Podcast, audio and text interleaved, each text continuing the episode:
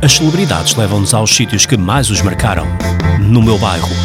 João Pedro Paes. Jardim da Estrela, o Coreto, lembro-me de miúdo, seguir a linha do elétrico, não, não tinha como me perder.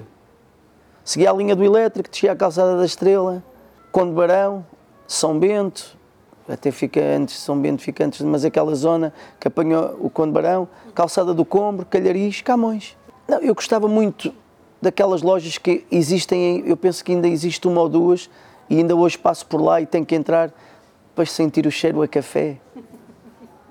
Era brutal. As máquinas vermelhas, tirar o café. Ainda estão aqueles senhores que hoje alguns têm 80 e tal anos, mas que fazem parte da, da mobília da, da casa, do, dos sítios que marcaram, o chiado. É disso que eu tenho saudades. Tenho saudades dos homens e das mulheres que marcaram a minha infância e a adolescência e que fazem falta. Porque hoje Lisboa é também, não só, mas também composta por pessoas que estão cá por estar. Não vivem a cidade, nem a cidade lhes conta as histórias que eu vivi.